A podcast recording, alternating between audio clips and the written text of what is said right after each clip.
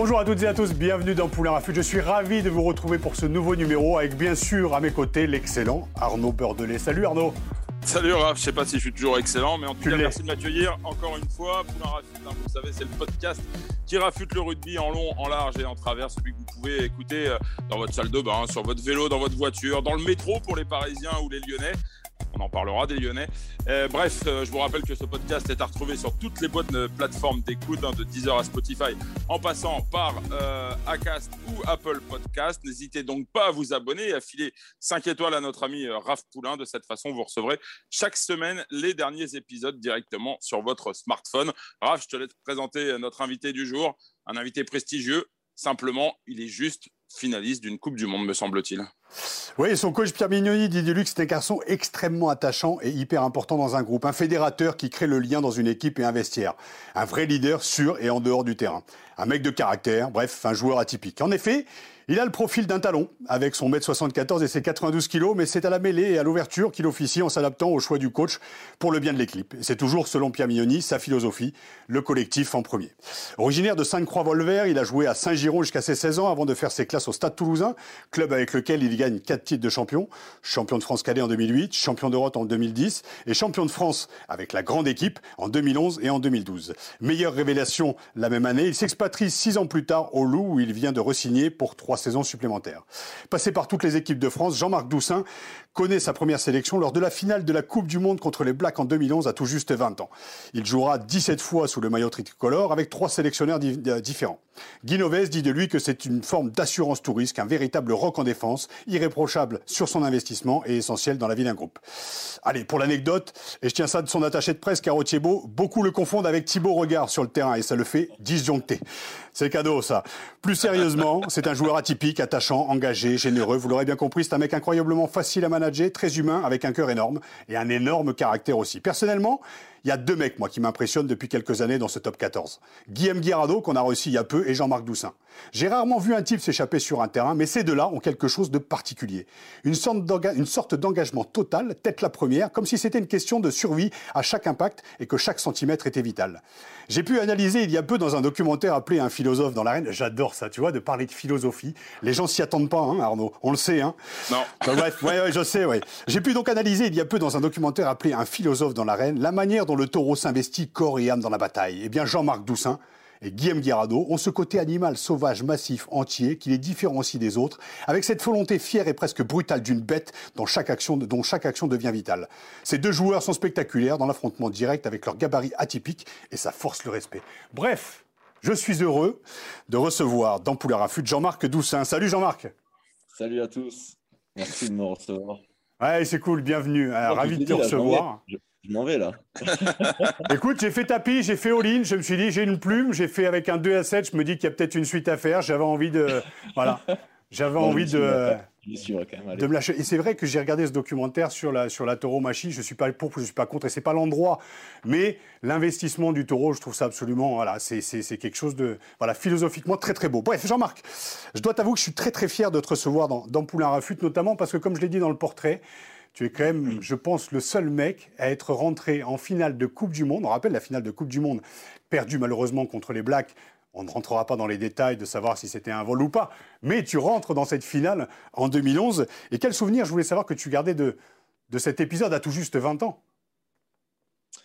Euh, bah, c'est vrai que c'est drôle parce que j'ai fait deux, trois dernières interviews, on m'en a reparlé parce que bah, quand je suis entré de la Coupe du Monde en 2011, tout le monde parlait que de ça. Après, il y a une petite phase où on n'a plus parlé et là, on en reparle. C'est, peut-être que ça sent le sapin pour ma carrière parce que ça plus vers la fin. Mais euh, non, c'est quelque chose d'incroyable euh, de me retrouver là. c'est vrai que j'étais appelé pendant cette Coupe du Monde, je n'avais pas fait la préparation et, et j'ai remplacé David Scrella avec qui je venais d'être champion de France avec Toulouse. donc, ça a été quand même vraiment particulier. J'avais commencé la saison avec Toulouse, le début de saison, et on m'appelle en milieu de Coupe du Monde et j'ai rejoint l'équipe. Et, je ne pensais pas du tout faire, euh, faire ma première sélection à ce moment-là. Et je suis sur la feuille contre le Pays de Galles en demi-finale, mais je ne rentre pas. Et je rentre à la fin à la place de, Dimitri Ashvili. Et, c'est vrai que ça, tout va très vite et je n'ai même pas le temps d'en profiter parce que je rentre cinq minutes et, je touche un ballon, le perds après derrière et, et la, la, Coupe du Monde est perdue. Quoi.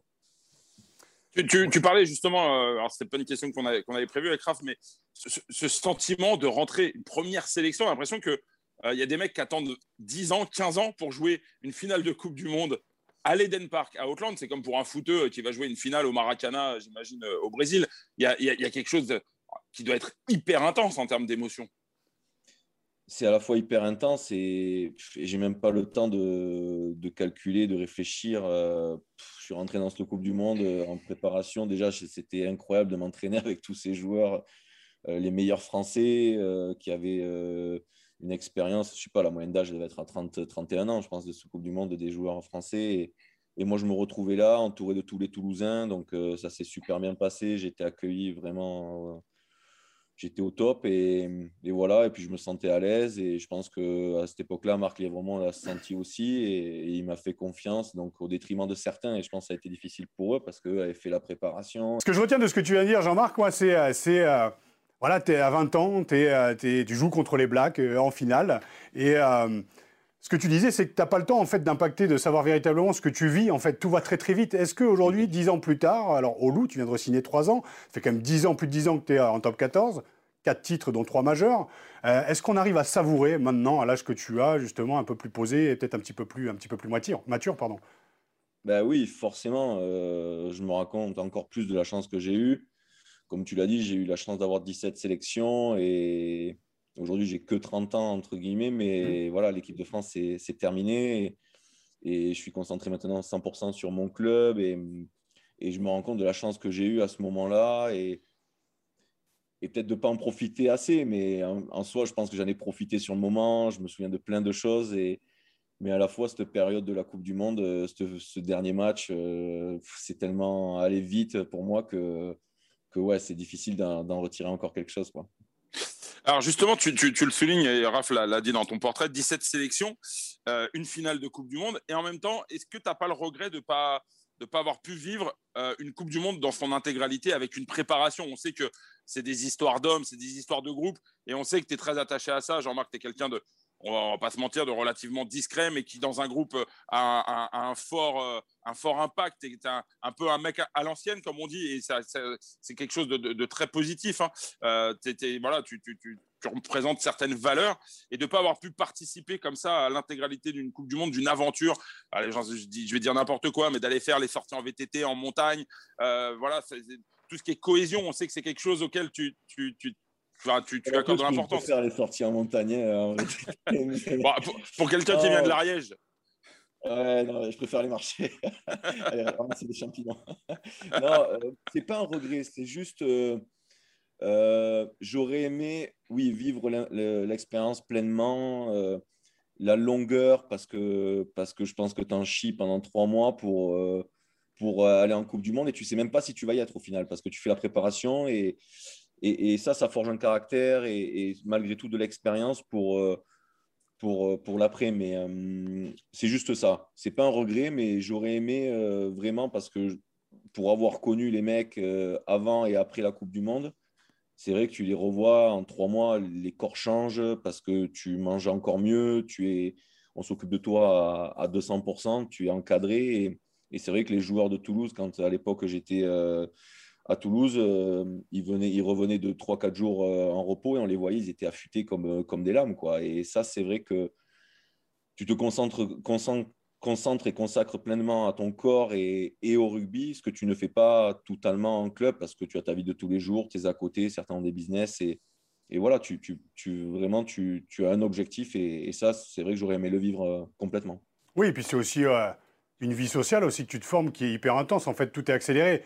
Tu as été Barbarians, donc tu sais que voilà, en 3, 4 jours, 5 jours, tu vis un truc extraordinaire que tu vis en fait condensé en 365 jours, tu le vis en 4 jours. Là, tu le vis en 3 mois, en plus avec un objectif quand même, qui est de gagner la Coupe du Monde. C'était l'objectif affiché, avec cette fameuse génération justement des Titi du Sautoir, des Imanol, euh, des Lionel Nallet euh, et tous ces, tous ces mecs. Donc c'était vraiment une, une, grosse, grosse génération. Tu as connu trois sélectionneurs, toi, si je me trompe. Euh, tu as connu la période Philippe Saint-André, ensuite...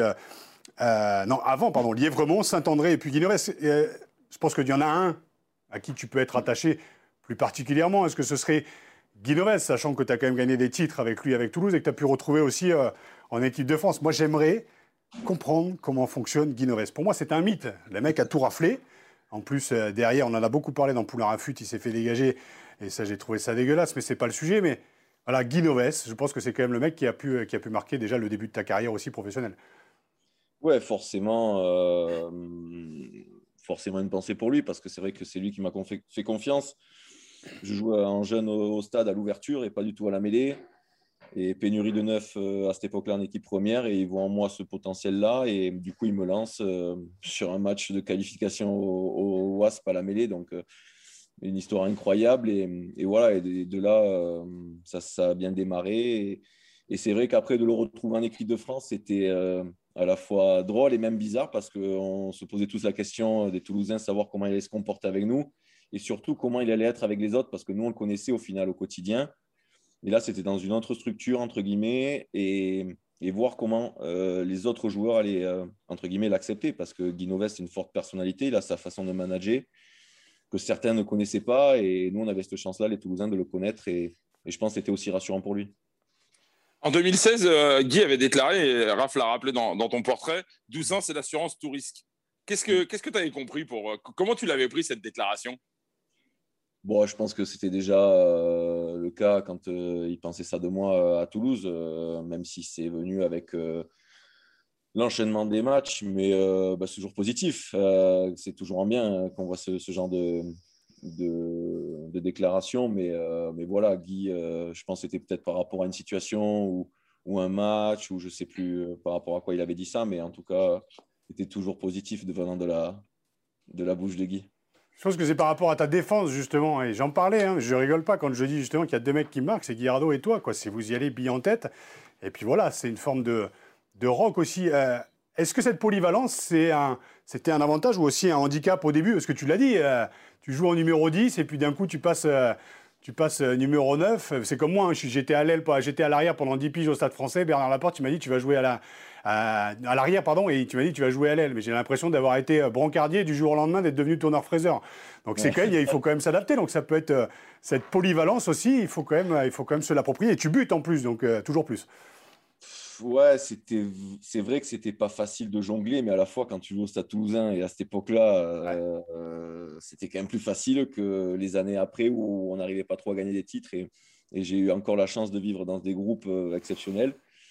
Donc c'était quand même plus facile de s'adapter là. Quoi. Quand tu devant, tu domines quand même euh, la plupart des clubs de top 14, c'est plus facile de jouer derrière et surtout à la charnière. Quoi. Mm. Mais, tu penses que ça t'a pas joué des tours, justement, cette polyvalence? Parce que regarde, aujourd'hui, on a quand même l'impression, et on le voit avec la nouvelle équipe de France, euh, on a le sentiment que Galtier, voilà, il a installé une charnière, il veut pas que ça change. Euh, et on a le sentiment qu'effectivement, il y, a, plusieurs joueurs comme ça dont, euh, auxquels on pense qui, ont eu cette, polyvalence. Et ça en faisait deux, ça faisait deux des, remplaçants idéaux, entre guillemets. Mais je toujours, moi, pour moi, je l'ai toujours vu sur un côté positif parce que ça me permettait, que ce soit Toulouse ou en équipe de France, d'être sur la feuille de match. après, c'est sûr que ça m'a peut-être jouer un peu des tours pour euh, voilà, avoir une place de titulaire indiscutable, que ce soit à Toulouse ou en équipe de France. Mais le problème qu'il y a eu en équipe de France, et, et aujourd'hui, je pense que c'est ce qui les fait gagner, c'est la stabilité.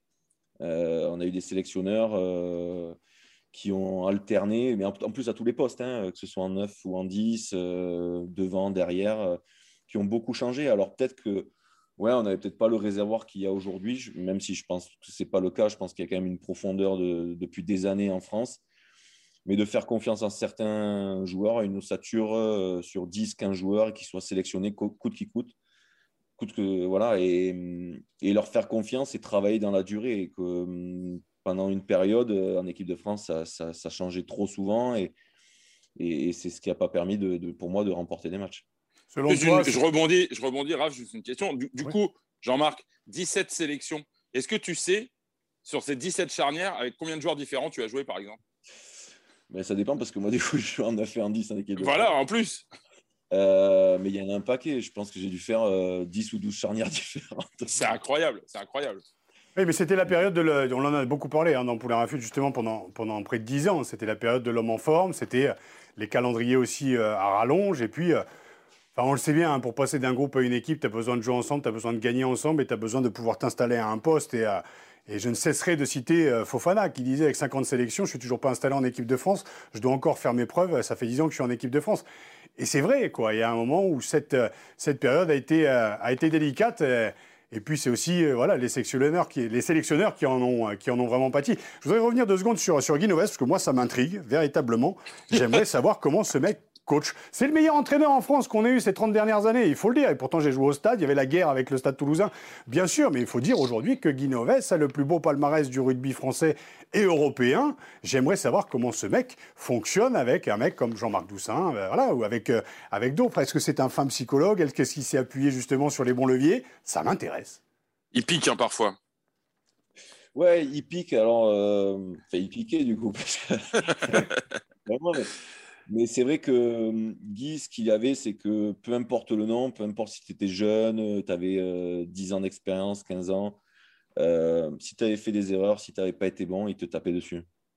Euh, il, était, il logeait tout le monde à la même enseigne, même si après, quand il fallait faire les compositions, il avait quand même ses choix à s'arrêter aussi. mais par contre, si tu passais à côté, tu pouvais t'appeler du sautoir, Albacete ou quoi, que tu avais fait trois fautes dans le match, eh bien, il te fracasser devant tout le monde. Et je pense que c'est ça que les joueurs craignaient. Et, pour... c'est pour ça aussi qu'ils l'aimaient, parce qu'il savait euh, dire à un joueur euh, Tu n'as pas été bon, mais quand même, je te donne la chance de rejouer et d'être bon. Et, Guy, c'était ça, quoi. Et voilà, et après, je pense qu'il jouait, il, prenait beaucoup de joueurs de caractère dans, son, dans ses équipes, euh, des mecs qui n'étaient pas lisses, ça c'est sûr.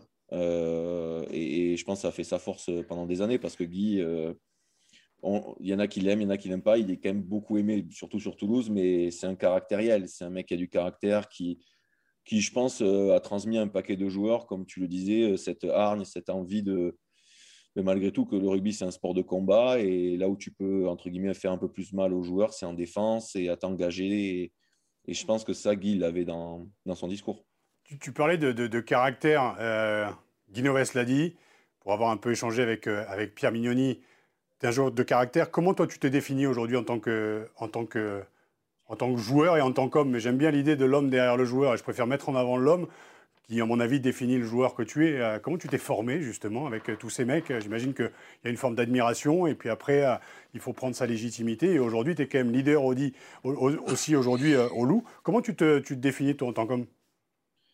Je pense que ça vient aussi d'une éducation. Hein. Déjà, mes parents, j'ai une enfance très, très positive, entre guillemets. Toujours, mes parents sont toujours bien entendus et m'ont appris cette, philosophie de travail, de jamais non plus se laisser marcher dessus, même si, voilà, d'être gentil avec tout le monde, parce qu'un jour, ça, vous revient.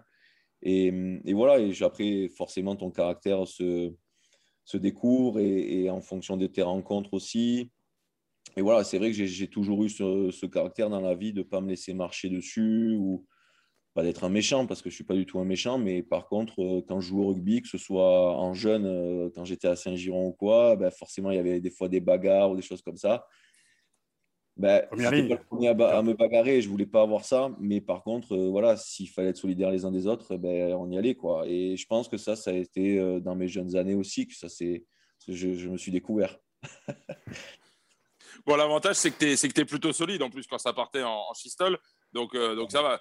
Je fais pas non plus. Ouais, mais t'es quand même costaud du haut, et puis t'es es vif. Qu'est-ce que euh, tu appelles schistole Attention, attention, parce que moi, schistole, c'est une bringue. Schistole, c'est quoi la. Non, non, sur les, petites, euh, les petits échauffourées, j'avais envie de dire. Ouais, quand schistole, à mon avis, il ne doit pas s'échapper non plus, quand même. Non, non mais en, tout cas, pour revenir sur, sur, ton, sur ton physique, il paraît qu'à Toulouse, tu as été surnommé par rapport à, à Byron Keller bébé Byron. Est-ce que c'est vrai et comment tu l'as vécu? Ah, Ça, ça a été, euh, je pensais surtout sur ma page Wikipédia ou j'en sais rien. Oui, à une époque, parce que je pense que les gens étaient tellement nostalgiques à Toulouse de, de Byron qui, qui a été, voilà, qui est passé deux ans, deux ans et demi ou trois ans, je ne sais plus combien de temps à Toulouse et voilà, qui a mené euh, énormément à l'équipe. Et, et, je pense que les gens étaient surtout nostalgiques de, de ce demi-mêlée parce qu'ils passaient après des Michalak, des Elissade qui n'avaient rien à voir avec euh, ce physique-là. Et, et, moi, je suis arrivé à cette période-là après, après Byron et que j'avais un physique un peu atypique aussi pour le poste de demi de mêlée et d'ouverture. Mais bon, ce n'était pas des choses auxquelles je m'attardais parce que Parce que comme j'en discutais souvent avec Yannick Nyanga, avec qui je suis très proche, euh, il me dit Toi, tu fais du Jean-Marc Doussin et tu ni Byron Keller, ni Jean-Baptiste Elissalde. Et, et, il a raison.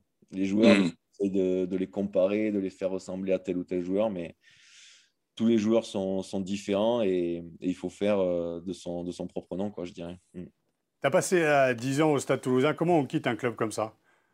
C'est le club, tu l'as dit, formateur. Je pense que c'est la même divorce, enfin pas le divorce, mais la même séparation qu'on peut vivre avec son club formateur. Tu l'as dit à Saint-Giron. Euh, euh, on se lance dans le grand bain au Stade Toulousain. Il y a le Stade Toulousain où tu as été justement formé, mis dans le grand bain. Est-ce que voilà, il y a aussi cette heure de la maturité? En tout cas, moi, ce que je ressens en voyant jouer euh, au Loup, mais il y a une, belle évolution. Comment on quitte un club On peut dire c'est un club, un club famille, comme, il en reste beaucoup en France? Ouais, forcément, ça a été une période très compliquée. Euh, j'avais du mal à le vivre hein, parce, que, parce que, comme tu le dis, ça a été un club, euh, je ne sais pas si on peut dire des clubs famille, en tout cas un club de cœur pour moi, parce que quand tu joues dans la région toulousaine, ben, tous, les, tous les gamins veulent jouer à Toulouse. Je pense qu'en plus, ça revient parce qu'ils ont été champions et je pense que si tu croises des gamins à l'âge de cadet ou quoi, tout le monde veut, rejoindre le stade toulousain. Et, et forcément, quand tu passes 10 ans, que tu vis j'ai eu la chance en plus de gagner dans les équipes de jeunes à Toulouse, en, cadet la première année où j'arrive, et, on s'est suivi avec euh, certains, avec Gillian Galland, Sébastien Bézi, Jean-Pascal Barak, euh, qui ont été euh, pros derrière, et c'est rare sur une génération de cadets d'avoir quatre ou cinq mecs qui se suivent et qui sont pros. Et, forcément, j'avais des attaches, et je connaissais tout le monde au club, et, ça a été difficile, et, mais la chance que j'ai, c'est que j'ai été bien entouré, et que et que je savais que c'était la fin d'un cycle. Il y avait les Ficou, Maestri, Fritz qui allaient arrêter ou partir. Et j'étais très proche d'eux. Euh, juste avant, il y avait les Albacete du Sautoir qui, avait, qui étaient partis aussi de Toulouse ou qui avaient arrêté.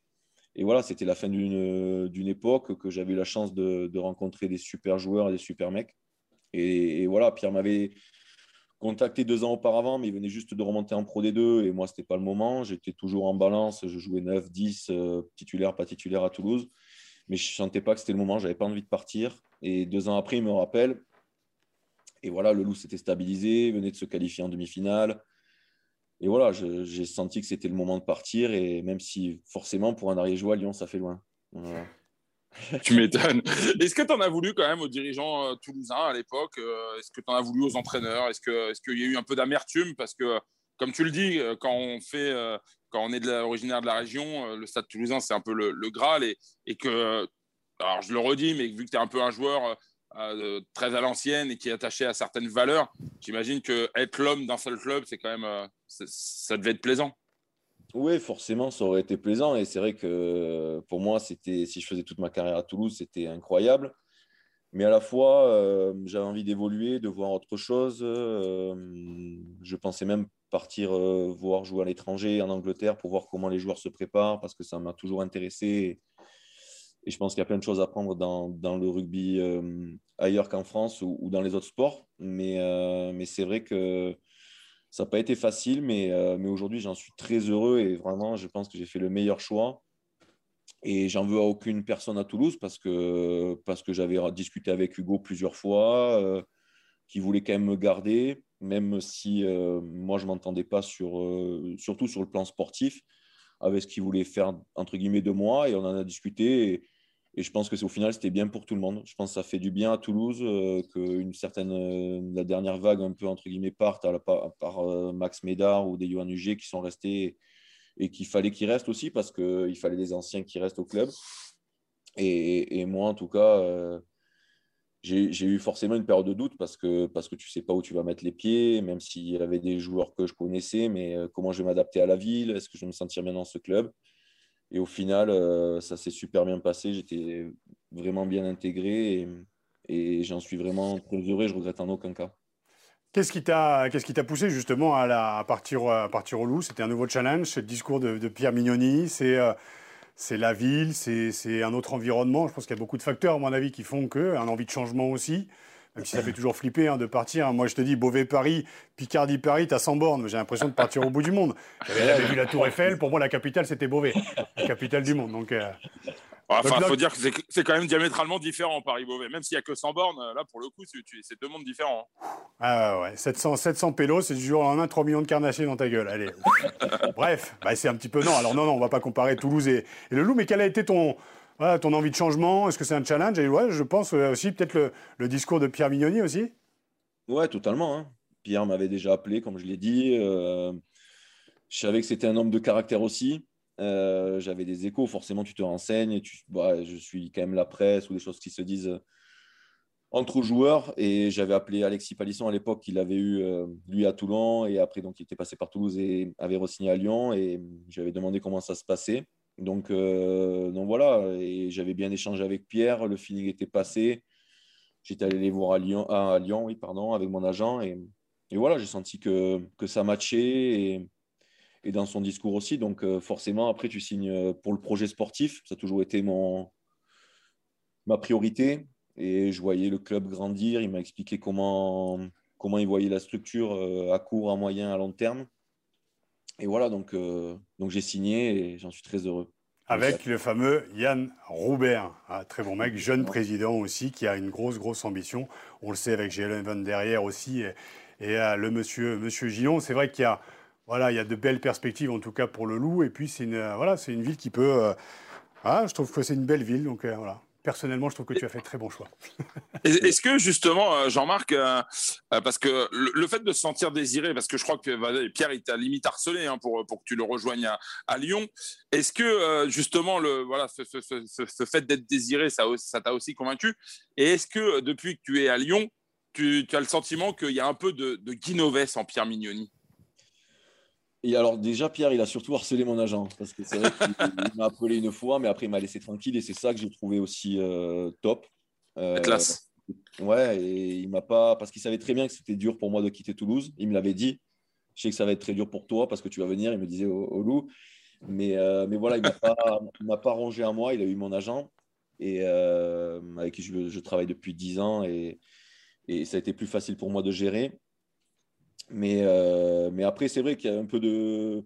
Je dirais dans le caractère, comme on en parlait déjà tout à l'heure, euh, Pierre ressemble à Guy sur ça parce que, parce que sur chaque, euh, comme tu le disais tout à l'heure, mais ouais, sur chaque plaquage, sur chaque ballon, il faut se battre parce que, parce que ça vaut de l'or. Et, et parce que je pense aussi j'ai eu la chance de vivre des moments à Toulouse j'ai gagné des titres. Je sais ce qui, entre guillemets, sans prétention, mais ce qu'il faut faire au quotidien, tous les jours, et pour y arriver, parce que j'ai eu la chance de jouer avec des joueurs qui avaient déjà gagné plein de titres, et, ça, c'était voilà, j'ai eu la chance de le vivre. Et il faut qu'aujourd'hui, je le transmette et je, l'amène au club qui a cette ambition-là.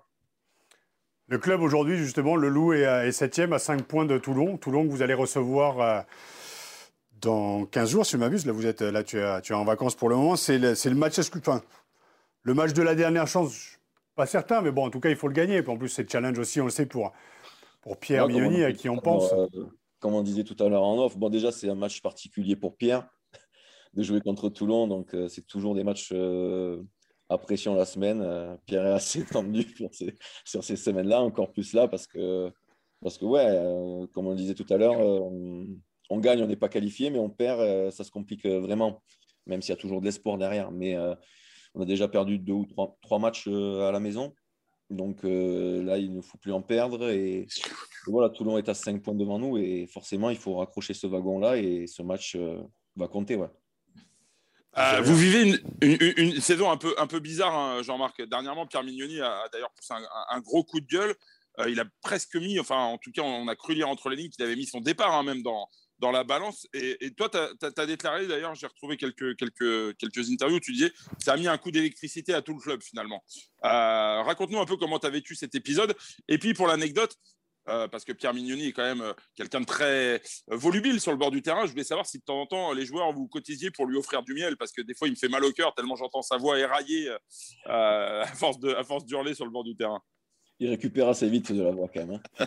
il doit avoir un secret un remède, je sais pas. Non, euh, je pense que Pierre est un ambitieux, euh, un altruiste. Il a, il a poussé ce coup de gueule pour, euh, pas pour lui, comme il a dit, parce que je pense que Pierre, il est sollicité de, de, plein de côtés. Et s'il avait voulu partir pour penser à lui, il serait parti et il aurait signé ailleurs. Mais surtout pour faire avancer le club, comme je disais, plutôt à court et moyen terme sur le coup là, voire à long terme aussi, mais il avait besoin un peu de, sentir que, le club se réveille et que sinon, si on continue comme ça, déjà, on n'allait pas se qualifier. Et de deux, euh, le club n'allait pas attirer euh, des jeunes joueurs, euh, des grands joueurs, parce qu'il en faut dans les clubs pour, gagner des titres. Et je pense que c'était le but de son, de son coup de pied dans la fourmilière, je dirais. Et je pense que ça, en tout cas, nous, ça a fait effet au niveau des joueurs parce que Pierre, il est apprécié dans le groupe. C'est quelqu'un de droit. Et, voilà, donc on a pas mal parlé hein, déjà entre nous parce que, ben, parce que la période était un peu compliquée entre nous euh, sur le terrain déjà. Mais surtout, euh, il y a une prise de conscience de tout l'ensemble du club euh, parce qu'aujourd'hui c'est compliqué avec cette crise sanitaire, on ne voit plus personne. Malheureusement, on ne voit plus les gens des bureaux, ils sont la plupart en chômage partiel. Et il n'y a plus de vie de club. Donc ça, c'est ça, c'est quand même très difficile. et surtout, bon, nous, on a la chance, entre guillemets, les joueurs de se voir et de travailler, d'aller se travailler, c'est un grand mot, hein, parce que moi, je ne considère pas qu'on travaille, mais en tout cas d'aller au club et de pouvoir faire notre métier. Et les gens dans les bureaux, euh, ils ne nous voient plus. Euh, on ne peut plus passer euh, boire le café avec eux et discuter, savoir si ça se passe bien dans les bureaux. Et je pense que ça, c'est, ça, c'est vraiment compliqué, socialement parlant et, dans la vie de tous les jours. Donc, donc Pierre a mis un, petit coup de fouet et je pense que ça, refait, ça fait du bien à tout le monde. Ça ne veut pas dire qu'on se qualifiera, en tout cas sur le plan sportif, mais, mais je pense qu'il avait aussi besoin d'avoir des garanties pour, pour le futur du club et dans ce qu'il veut construire et continuer de construire au Loup. On va parler de deux minutes de, toi. On l'a dit, tu es quand même quelqu'un d'assez discret dans, le, dans les médias. Moi déjà, là, depuis tout à l'heure, on parle de moi déjà. non, mais, on pas de, de ta personnalité un peu. Ouais, justement, et pas de cette partie-là que moi, personnellement, je connais très bien et tu vas comprendre euh, pourquoi. Euh, tu as posé nu dans les calendriers des dieux du stade, donc j'aimerais que tu nous racontes ce qui s'est passé. Un petit coup de fil de Max. Euh, pardon ah, Il y, a ta maman derrière, mais j'aimerais qu'elle nous explique comment elle, elle l'a vécu du coup. non, elle n'est pas forte pour les interviews. Donc non, non, non. Alors, alors moi, pour l'anecdote, j'ai fait cinq fois les calendriers. De l'extérieur, on a l'impression que c'est super beau. D'ailleurs, j'étais allongé sur une serviette, le cul, euh, le corps complètement peint en marron. Mais ce que les gens ne se rendent pas compte, c'est que en fait, j'étais dans un garage avec des crottes de pigeons partout. Mais la photo est plutôt.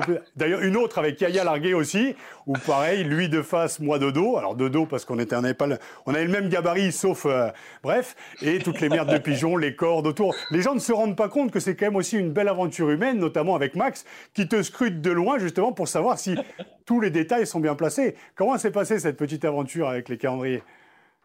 Bah, C'était une, belle aventure. Je ne pensais pas un jour euh, faire ça. Euh, mais j'ai surtout fait encore une fois par, euh, par amitié et, et par, pour les hommes parce que en fait c'était Johan Maestri à l'époque avec son frère qui ont monté une boîte de publicité et de communication et d'agence de, de modèles, etc il m'a dit, écoute, on va reprendre le calendrier euh, des dieux du stade. Euh, le club euh, ne veut pas trop, ne veut pas spécialement se positionner du stade français. Forcément, vu qu'il était au stade français, ça se passait, il avait de, bonnes relations. Il m'a dit, moi, j'ai envie d'y mettre des potes à moi, des mecs en qui j'ai confiance et avec qui j'ai envie de, entre guillemets, de travailler parce que c'était pas du tout du travail. On a plutôt rigolé. Et, du coup, du coup, j'ai dit, moi, si c'est entre guillemets toi qui le, qui le gères et feu à 200% parce que c'est un très bon ami à moi. J'en ai parlé à mes parents, je les ai évidemment avertis, mais j'avais dit à, à Johan, moi par contre, euh, c'est habillé, enfin c'est pas à poil quoi. Donc, euh, c'est les enfants, j'ai pas envie qu'ils tombent sur ça quoi. Donc, euh, voilà, donc ça s'est fait voilà, par amitié encore une fois et, ça s'est super bien passé. Comme tu dis, c'était une super expérience parce que parce que je pensais pas aimer me prendre me faire prendre en photo même si c'était en boxer ou quoi et c'était assez drôle avec les joueurs du loup et on a bien rigolé. Mais est-ce que tu as eu besoin de forcer ta nature, euh, Jean-Marc? Parce que tu n'es pas le plus extraverti, on t'entend pas klaxonner toutes les cinq minutes dans les, dans les médias. Tu pas quelqu'un de plutôt bon, oui, oui, non, après, je on ne va pas rentrer dans le détail des, des nuits euh, de, de, de, fiesta, mais, mais euh, voilà, tu n'es pas quelqu'un de très volubile dès lors qu'on on, t'a en interview. Tu ne cours pas derrière les micros, contrairement à, à certains de, de tes congénères, j'ai envie de dire. Non, c'est sûr. Je pense que ouais, ça c'est forcément mon caractère et aussi l'école de Guinoves. Je pense que c'est lui qui nous a appris à, faire des cours de média training euh, et nous briefait avant chaque, chaque euh, interview. Donc euh, ça c'est un peu l'école de Guy de pas trop pas trop en dire et, de rester un peu à sa place. juste pour, pour savoir un peu comment se passe ton, ton avenir. Je l'ai dit, tu resignes, ça fait là tu viens de resigner pour, pour trois ans au Loup.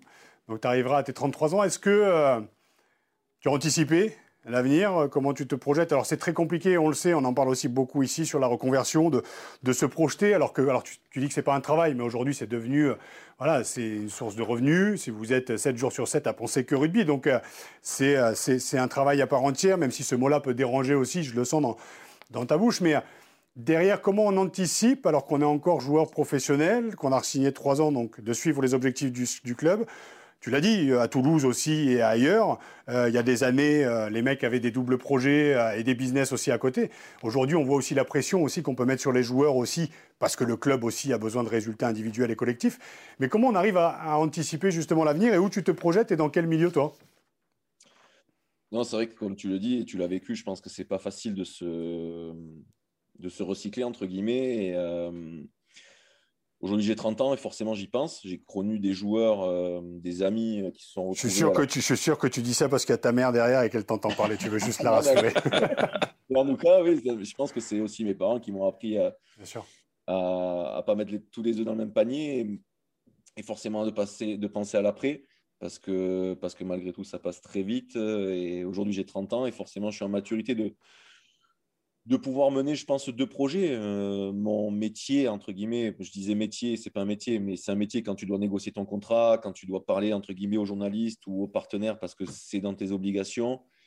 Et, forcément, là, c'est ton métier. Mais après, c'est, je disais ça parce que tous les jours, c'est pas un métier. Tu, tu à 9h euh, ou 8h30. Euh, les gens qui commencent à 7h ou quoi, toi, tu finis à 14h, 15h. Et les gens qui finissent à 20h, 21h.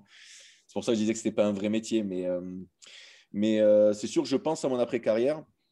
Euh, je suis sur, en train de, réfléchir à des projets, euh, mais aussi des sollicitations extérieures. Donc ça, c'est pas mal. Et comme tu l'as dit, je commence à travailler avec Carotievo sur des projets. Donc voilà, de l'image un peu, mais le fait de rencontrer, on a la chance d'être dans un milieu où on rencontre beaucoup de gens, beaucoup de partenaires. Alors, des fois, c'est les bons et les mauvais côtés, mais, mais en tout cas, on a cette opportunité-là et je pense que en tout cas, les, joueurs de rugby ont besoin de travailler, de faire quelque chose après leur, carrière et c'est quand même le plus important parce qu'il reste 50 ou 60 années à vivre derrière. Donc ça, c'est quand, même, quand même cool.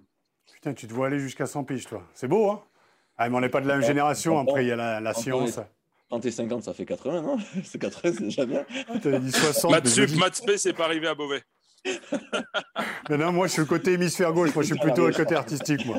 Hein Jean-Marc, juste pour conclure, on a un international avec nous. Il y a un France-Angleterre qui s'avance euh, euh, samedi, enfin un Angleterre-France d'ailleurs. Un petit mot sur cette équipe de France, sans parler du, fameux Bubblegate, plutôt sur l'aspect sportif. Euh, comment cette équipe de France, tu, tu l'aperçois comment tu, voilà, comment tu la vois? Tout à l'heure, tu as dit c'est fini. Alors, je t'ai trouvé peut-être un petit peu cavalier. Tu as 30 ans, sait-on jamais? Alors, effectivement, euh, c'est pas le profil aujourd'hui recherché par le sélectionneur. Mais cette équipe de France, comment tu la vois et comment tu la vois notamment à Twickenham samedi? Après, s'il m'appelle demain, je vais en Angleterre. Hein. Je à Londres. Non, euh, ben, ça fait surtout plaisir de voir une équipe qui gagne. Euh, ben, pour en côtoyer certains, c'est vrai qu'il y a une bonne ambiance. Forcément, quand ça gagne, c'est toujours plus facile, mais cet équilibre est toujours fragile, encore plus en équipe de France parce que tu es. On vient de le voir. On vient de le voir pour une affaire, ouais, tout le monde en parle. Euh, on espère sans conséquence. Par le, passé, en équipe de France qui était bien plus grave, on en a fait beaucoup moins. Euh, aujourd'hui, je pense que c'est réglé et tant mieux pour eux parce qu'ils ont besoin surtout de se concentrer sur le sportif et, surtout, euh, je pense qu'il y a une vague de, talent qui, qui est partie pour durer, je l'espère, et surtout en qui il faut faire confiance. Et, et peut-être qu'ils vont prendre une danse en Angleterre, je ne le souhaite pas, mais parce qu'on dit les Anglais, ils sont, ils sont moins bien, ils jouent pas bien, mais ils seront là quand même euh, samedi, ça c'est sûr, contre les Français. Mais en tout cas, il fait plaisir à voir. Euh, il y a des, il y a des joueurs de, de qualité. Euh, les, les, joueurs jouent les uns pour les autres. Et ça, c'est, ça, c'est ultra important. Et voilà, malgré tout, elle est quand même jeune. Il faut lui laisser encore du temps parce que tout le monde s'emballe. On a toujours ce, ce côté-là en France. Mais, mais c'est bien parce, que, parce qu'il y a du potentiel. Et en tout cas, aujourd'hui, je pense que le rugby français a compris que on avait euh, un gros potentiel, mais surtout qu'il fallait s'entourer de bons entraîneurs, euh, d'un gros staff, parce que quand on voit les équipes, euh, et nous on le voit dans, les, dans les clubs, quand on voit les équipes européennes arriver avec leur staff, on a joué les Saracens deux années consécutives là, et les mecs ils arrivent à 20, 25. Ils qu'une équipe. Mais vous rigolez, mais. Non, non, mais c'est incroyable. Ils sont triple champions d'Europe. Alors bon, ils ont sans doute eu des, des facilités pour l'être parce qu'ils avaient des joueurs incroyables. Euh, mais en tout cas, ils mettent tous les moyens de leur côté et pas que sur le plan sportif parce que, la différence entre les grands clubs et les bons clubs, c'est là. C'est que tout le monde a des bons joueurs, mais en tout cas, au niveau du staff, il y a, tout qui est fait minutieusement et, et le détail. Est-ce que tu peux nous dire quelque chose en anglais, une phrase en anglais? Non. non. Trop tard. Ah coupé, coupé. C'était pas prévu ça. Pas prévu. mais non, mais en fait, je trouve qu'en fait, dans ta philosophie et comment tu parles du rugby aussi, et comme tu viens de parler des Anglais, ça, aussi, ça peut être aussi une aventure qui peut te correspondre sur une dernière année d'aller jouer en Angleterre. Oui, non, peut-être Ouais, totalement. Euh, bon, c'est vrai que c'est difficile de tout quitter. Euh, mais en tout cas, euh, j'y réfléchis à un moment donné quand je, me suis, je suis parti de Toulouse de cette opportunité-là. Mais malgré tout, il y avait beaucoup de choses qui me, qui me retenaient en France. Mais, mais ça, c'est quelque chose que, que j'aimerais bien faire. Donc, comme tu l'as dit, j'ai re-signé trois ans peut-être une dernière année en Angleterre ou je sais pas. Euh, c'est vrai qu'il y a des joueurs qui sont partis en Afrique du Sud où c'est un peu plus facile entre guillemets de s'exporter. Mais euh, aller vivre une expérience euh, vraiment pour le côté humain, l'expérience s'enrichir et, pas pour le côté financier parce que c'est vrai qu'une fois qu'on est lancé dans une carrière en France, il faut le dire, on est malgré tout bien payé, on a des, engagements avec des achats ou des choses comme ça et, c'est difficile de tout quitter, de ne pas savoir comment on va être géré là-bas. Donc peut-être en fin de carrière quand j'aurai j'aurais fait le tour un peu en, France, ça serait peut-être une opportunité que je saisirais, oui. tu trouveras peut-être plus facilement des CEP en Angleterre qu'en Afrique du Sud, quand même. Ouais, mais j'irai pas pour ça. Les CEP, ils sont en la, base, la base anglaise, Jean-Marc, c'est Where is Brian Je me suis retrouvé à choper l'appendicite en équipe de France euh, A aux portes de l'équipe de France, choper l'appendicite, les mecs de la Fédé le lendemain matin qui me font bah, bah, bon courage. J'étais en service gériatrie avec sept petits vieux qui, qui étaient autour de moi. Pas un mot d'anglais, à part Where is Brian? Je suis retrouvé devant l'aéroport, bref, galère. Donc si. Qui s'appelait Brian. Hein? Qui s'appelait Brian. Pas du tout. Et euh, voilà, bref, en tout cas, si tu as juste un seul conseil, apprends l'anglais. En tout cas, qu'est-ce qu'on peut te souhaiter pour, euh, pour la, je peux dire la suite de ta carrière, mais euh, voilà, est-ce que c'est le retour du public? Est-ce que c'est un titre en fin de saison? Est-ce que c'est tout ça en même temps? Euh, Un retour dans l'équipe de France au talon? Je sais pas. qu'est-ce qu'on peut? Par contre, j'ai vraiment pas apprécié la comparaison avec Thibaut Regard Caro. Je vais vraiment lui en vouloir. je vais ça avec elle. Est-ce qu'on peut savoir pourquoi? Je sais pas, euh, un peu la perte, de cheveux, mais chaque fois, tout le monde me. Enfin, ils, ont, ils ont arrêté de me brancher parce que j'avais montré des photos de 2011 ou 2012 et j'avais quand même la même implantation, donc ça n'a pas bougé. bon, Jean-Marc, en tout cas, merci beaucoup d'avoir joué le jeu euh, de, de, de Poulain à Super. C'était bien cool. Et euh, si ta maman nous entend, madame, félicitations d'avoir fait un homme bien fait. Voilà, c'est chouette. On vous embrasse, madame Doussin. Un, grand merci, Jean-Marc. Et je crois qu'effectivement c'est comme le dira, c'est très rafraîchissant d'avoir des, des joueurs euh, qui, euh, en termes de valeurs, ces fameuses valeurs sur lesquelles parfois on surfe un peu trop, à mon goût, qu'on survend. Mais euh, voilà, d'avoir des joueurs qui, pour le coup, collent vraiment à ces valeurs-là. Et je crois qu'effectivement, que ce soit Marc Lièvremont, Guy Noves ou Pierre Mignoni, ces gens-là ne se sont pas trompés. C'est gentil. Merci à vous. Et euh, je vais juste te dire une dernière chose parce que les gens ne le savent pas en fait, euh, mais c'est quelque chose de très très personnel. Je suis très heureux qu'aujourd'hui ce soit un podcast en intégralité parce que les gens ne voient pas qu'Adrien n'a pas mis de filtre sur la caméra et que j'étais aspect rougeau sorti de bringue à 6 heures du matin. Et je tiens juste à remercier Adrien qui est derrière la caméra et qui est à la régie. Merci de ne pas avoir mis de filtre. En tout cas, je vous souhaite un très bon week-end rugby, un très bon match face à l'Angleterre, à toute cette équipe de France. Euh, on pense bien sûr aussi aux féminines. hier, c'était quand même la journée de la femme, mais comme je le disais à ma femme, c'est tous les jours ta journée. Ça, c'est cadeau. Et nous, on se retrouve la semaine prochaine. Éteignez vos, télé, vos télé, vos GSM, regardez par la fenêtre, la vie est belle. Jean-Marc, merci beaucoup. Bonne fin de saison à toi. À très bientôt. Gentil. Salut. Salut.